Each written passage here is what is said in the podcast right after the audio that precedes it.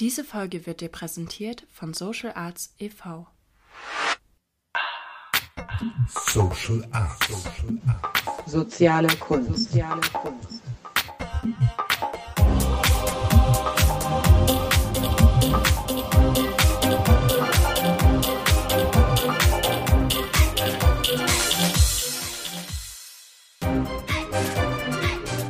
Soziale Kunst. So, nach einer langen Sommerpause sind wir nun endlich wieder zurück, liebe Zuhörerinnen und Zuhörer, mit einer neuen Folge von unserem Social Artist Podcast. Ich freue mich heute sehr, zusammen mit Davide Laneri sprechen zu dürfen. Äh, heute geht es um nichts Geringeres als um das Thema Pornografie. Es gibt sehr viele Aspekte, die mich an diesem Phänomen interessieren. Ähm, aber vielleicht ausschlaggebend jetzt für meine Suche danach ist der Fakt, dass ich Mutter eines heranwachsenden Kindes bin und mir bewusst ist, dass für jeden zu jeder Zeit überall und ständig der Zugang äh, zur Pornografie besteht und darüber denke ich halt nach. Und als ich äh, Heranwachsende war, hatte ich noch kein Smartphone und so weiter und da denke ich halt, muss, möchte ich, muss mehr darüber gesprochen werden oder ich möchte darüber mehr sprechen. So, dachte, dass wir würden auf Englisch dieses Interview machen, aber so ich kann auf Deutsch versuchen. we can also change languages and as you feel comfortable. So your name is Davide Laneri, you're Italian, but you live in Berlin and you studied computer science and you you also know how to build rob robots and you also have a doctor in Neurowissenschaft, is that right? And in which um, you studied the effects of meditation on the brain. Yes, exactly. So I did some research. I was lucky enough to get some funding uh, for this research where I was curious to see what kind of uh, effects uh, meditation uh, has on the brain of people who meditate, yes, like advanced meditators super interesting. This could be another, also another even whole interview, but maybe we come, we have the chance to go back on that another time. So now you live and work in Berlin. You have a super job in uh, Humboldt Universität, and um, actually, if I may say so, you have, as people in our society would say, um, a super life but there is something that drags you to something else. So you have the urge, as I understood you, to metamorphosieren. yes. So as you said, I um, I would say that my life at the moment is a very so easy life, very comfortable.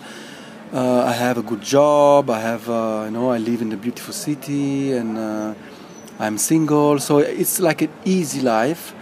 At the same time, uh, I have uh, so this um, call inside of me has arisen in the last, uh, I would say, months, maybe like one year or maybe a bit longer, but recently, which was, I would say that it was already inside of me. Uh, this seed was already inside, but now, recently, with the occurring of certain events, uh, like Corona, for instance, has played a big role, and also the death of my father recently. So, so particular events which have uh, for sure triggered something inside of me and uh, and there is now this call that is really very strong like i would say like a screaming voice inside of me which wants me to radically change my life and the main uh, the main aspect of this call is to uh, rebuild my life to as you say to make a metamorphosis and re reborn into a more natural life uh, in the nature. It's very important. This call is is really a lot based on uh, being in the nature being part of the nature live together and in symbiosis like in uh, um, in balance with the nature and and be integral part of the nature so this is the strongest part of it and and I am uh, now ready and uh, brave uh, now I have the courage to follow this call without doubting. Of course, the doubts are there. The mind comes with a lot with a lot of doubts and fear. But I am, I would say, I'm strong enough. I'm courage. I mean, brave enough to now follow the call. So you're gonna leave the city and move to the nature? Yeah. So practically, the idea is to go back to Italy. Of course, because I'm Italian and over there I speak the language, I know the culture, I know how the people think and tick. And and the other reason is because um, the nature in Italy is amazing. The climate is very it's very nice and mild and uh, ideal for a lot of things that I have in mind, like uh, cultivating my own garden and uh, permaculture and become sustainable. Can one say artificiality versus nature? Yes, I think one could say that. And um, so these uh, that I usually call the fight that I have inside is sort of based on this because although I love Berlin, at the same time it's still a big metropolis and uh, it's like uh, it's, it's still a concrete jungle. Of course, you have access to a lot of lakes and nature, but it's not like being living in the nature, being like a part, being like a cell of the nature. Du hast dich äh, befasst mit Biografie oder mit Coaching und Persönlichkeitsentwicklung bei dir selber und äh, hast auch die Ausbildung gemacht in diese Richtung Coach und Meditation und all so weiter und so fort. Du hast mir von einem Männerbild auch gesprochen, was äh, sehr auch mit deiner Herkunft und der italienischen Kultur und so weiter zu tun hat. Oder also kannst du uns noch ein bisschen mehr darüber auch erzählen? Yes, so um, for me, uh, as I invested a lot of time and also money into my self growth, and um, so it was my main focus in at least for the last 20 years. So I I wanted to understand who I really am, my real nature, and the nature of reality and the world. So this also brought me in a place where I wanted to be useful for other people, and I wanted to share my insights with other people. And uh, and lately, I also realized that my own flaws as a as a man, as a masculine being. and uh, it became very evident how our society is uh, built up since many years, centuries. You know, it's a big subject. This uh, masculinity, this uh, Toxic. uh, toxic masculinity, and what does it mean to be a man, to be masculine, masculine energy? What does it mean to be a woman? And I have the feeling that we are quite confused. And I think that for me, it's very important to bring clarity first into my own being and into my own male energy, female energy, and also to understand more and more with other people, with groups of, of men, of women together. So I think this is one of the themes that move moves me the most. Yeah. You're a scientist and you studied computer and, co and robots. So you are a scientist, and uh, would you say, um, like, can this be for any help for now? As or do you now need to just make a cut and start something new, or can you? I would say that um, somehow it's a transition.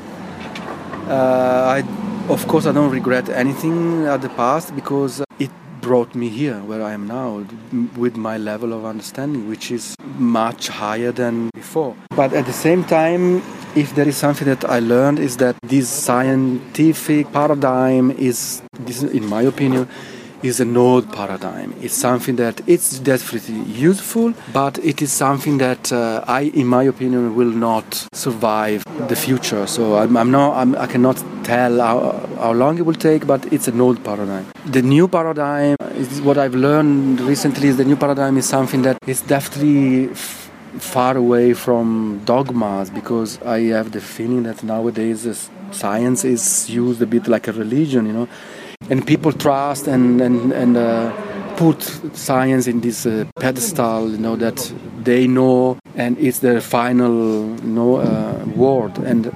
And I think the new paradigm is comes from inside. It, comes from a connection to the divine, to God, the universe. No, everybody has a different name, but this is the new paradigm. Alright, I think all the Zuhörerinnen und Zuhörer want now finally that we reach the topic pornography um, because I made this big promising title. So, Dr. Davide Laneri, what um, what does porno have to do with all of this? And second question, so are you pornosüchtig? Well, the answer yes is to the last question is no, since a few months. But I was, I was uh, for many years, and um, and I have to say that it was something that was influencing my life uh, big time. So How could you feel that it is, also dass es dich beeinträchtigt? Also, when I was very young, uh, it wasn't a problem uh, because I guess I was not thinking about it. I was not thinking about the implications of this uh, um, addiction. I was very good in distracting myself. I was a master in distracting myself. So I never dared to even think about is this good, is this bad, why am I doing it, what, where is this bringing me, what kind of uh, influences is uh, bringing to my life, how is this affecting the way I see the world, I, how is this aff- affecting me in the way I see women, I, in the way I see sexuality. I never dared. So, and then when I started to go a bit inward, somehow I started to ask myself, okay, but what is this? Why are you doing this? Why sometimes, why it's so, it's like so maniac? Why do you need to, to find pleasure or do you need to find some kind of relief? And then I started to realize that um, it, it was giving me a lot of bad feelings. It was bringing me to places that were not uh, nice places. was denkst du steckt phänomenologisch betrachtet und allgemein gesprochen hinter der Pornosucht?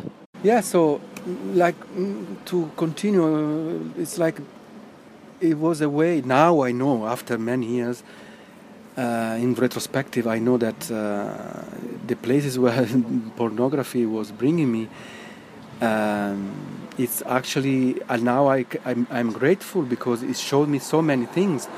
And it's not like bad or, or good or bad. It's just a way. I think for me it was like a, it was like a, a way for my inner self. It was a way to tell me something. It was a way to bring my attention to something, to say, look, you know, maybe it's time to focus on certain things about you, about your nature, instead of distracting yourself and, and finding refuge in, in pleasure and, and um, So you are not a moralistisch, du betrachtest das nicht no, als Moralist. Absolutely, absolutely not. I, I, I was I, because I was judging. I was judging my this addiction, and I was judging other people, and I was even judging the people who were making porn, and it, it was uh, like not very constructive. And now I, I'm pretty sure that this was the, the manifestation of uh, you know this universe or whatever you want to call it. And it was the call to say look it's time to put your really your focus on something else. Heldenreise. yes yes. In Anbetracht der Zeit müssen wir jetzt leider schon ein bisschen äh, schneller machen, also aber trotzdem noch, die ich in super spannende Frage finde. In meiner Recherche zur Pornosucht habe ich, bin ich auf den Begriff Flatline gestoßen und ich habe erfahren, dass das wirklich der größte Horror äh, bedeutet für den Mann. Was ist Flatline? so um, yeah this is a very interesting phenomenon that happens especially to young generations because um, i think it has been proven scien- scientifically that the, the old people like me who have started uh, watching porn at an older age because at my time when I was 15, 16, they didn't exist really. So they had uh, like they started with a sort of uh, healthy sexuality. So they were imagining, you know, they were you know using imagination. And uh, unfortunately for these new generations, they had access to porn, like very easy access to porn, since they were like 12, 13, on when you start having this uh, you know, urge and this hormonal change, they had directly uh, access to um, to porn. And what happened is that their their brain did not have the chance to develop in a let's say healthy way. Of course, some could argue that what's healthy, what's not healthy, but the old way, let's say, and then it, which which means that they the, the brain wired in a porn way. So it means that you don't have to make an effort. No, you just watch and you get this uh, rewarding from these videos, these images, and you your brain produces the old stuff that, that you know you get from uh, substances or you know like endorphin or that makes you feel good. And and you create at the same time this fake world this illusion in your brain where you think that this is how sexuality is. And uh, and you when you become a bit older you go go out in your life in your society in your reality and and this is the the, the, the, the image that you have of sexuality. And this is the image that you have of how you should be as a man how women should be and how b- women should behave. And this is my own opinion. I think that unfortunately this is also uh, generalized not only in sexuality, it's generalized in uh, in life behavior. So you so the flatline is that this, especially for young people, but not only, uh, when they re- have this realization that they are addicted and they are, and this uh, practice is influencing their life, and they decide to stop, the brain is u- it's only used to that. So it has to uh, rewire to the real thing, to the reality, to the non-illusionary. Yes. And this takes a long time. And the, the flatline means that in this time, you may not, it's not always the same, but very often you lose uh, your sexual appetite, your sexual desire. And it can last months up to even 12 months, one year, where you have no sexual desire whatsoever. I even read like a young man wrote in a, Eh, an article about it that uh, he he didn't even feel any. No, eh, he, first of all, he had no erection, and then maybe he had an erection, but he didn't feel anything. Like if it would be taub. To go through that dark tunnel of not knowing if it ever com comes back, and this is the sogenannte Flatline. Yes, also ich finde, das ist super wichtig. Ich weiß nicht, wie es Ihnen geht, liebe Zuhörerinnen und Zuhörer, dass viel mehr darüber gesprochen wird. Also ich, vielleicht liegt es ja auch an meiner mm, Glocke, Blase, in der, unter der ich äh, stecke. Ich habe damit noch nicht viel, mit, mit nicht so vielen Menschen gesprochen und ich höre darüber nichts. Und ich weiß aber, dass es äh, eine weit verbreitete Sucht ist. Mm, Ich habe mit einem Arzt gesprochen oder mit einem Homö- Homöopathen, der gesagt hat, also bei mir ähm, ist, ist die Praxis mehr und mehr mitkommen Menschen, die pornosüchtig sind, zu ihm. Auch spannend. So, if you allow me, I would like to end uh, my contribution saying that what I find very important, and it's it's my experience that uh, allow me to understand the issue in myself and get out of it is this um, to develop this love for yourself and to understand uh, what uh, your your internally what what uh, pulls you and this energy that we have inside that is somehow connected to a higher knowledge.